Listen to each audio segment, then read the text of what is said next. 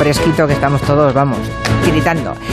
Que sigue el debate sobre el Estado de la Nación con la intervención de los grupos parlamentarios que ayer no subieron a la tribuna del Congreso de los Diputados.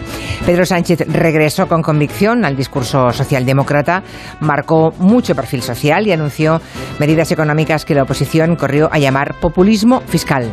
Por ejemplo, la bonificación del 100% de los trayectos de cercanías y media distancia de Renfe, 100 euros mensuales más para estudiantes becados y un impuesto excepcional y transitorio a la banca y a las eléctricas la respuesta del PP a esas medidas económicas fue el silencio, un minuto de silencio por Miguel Ángel Blanco, y ninguna respuesta a las propuestas de Pedro Sánchez. Llegarán, eso ha dicho Feijó, cuando sean convenientemente analizadas.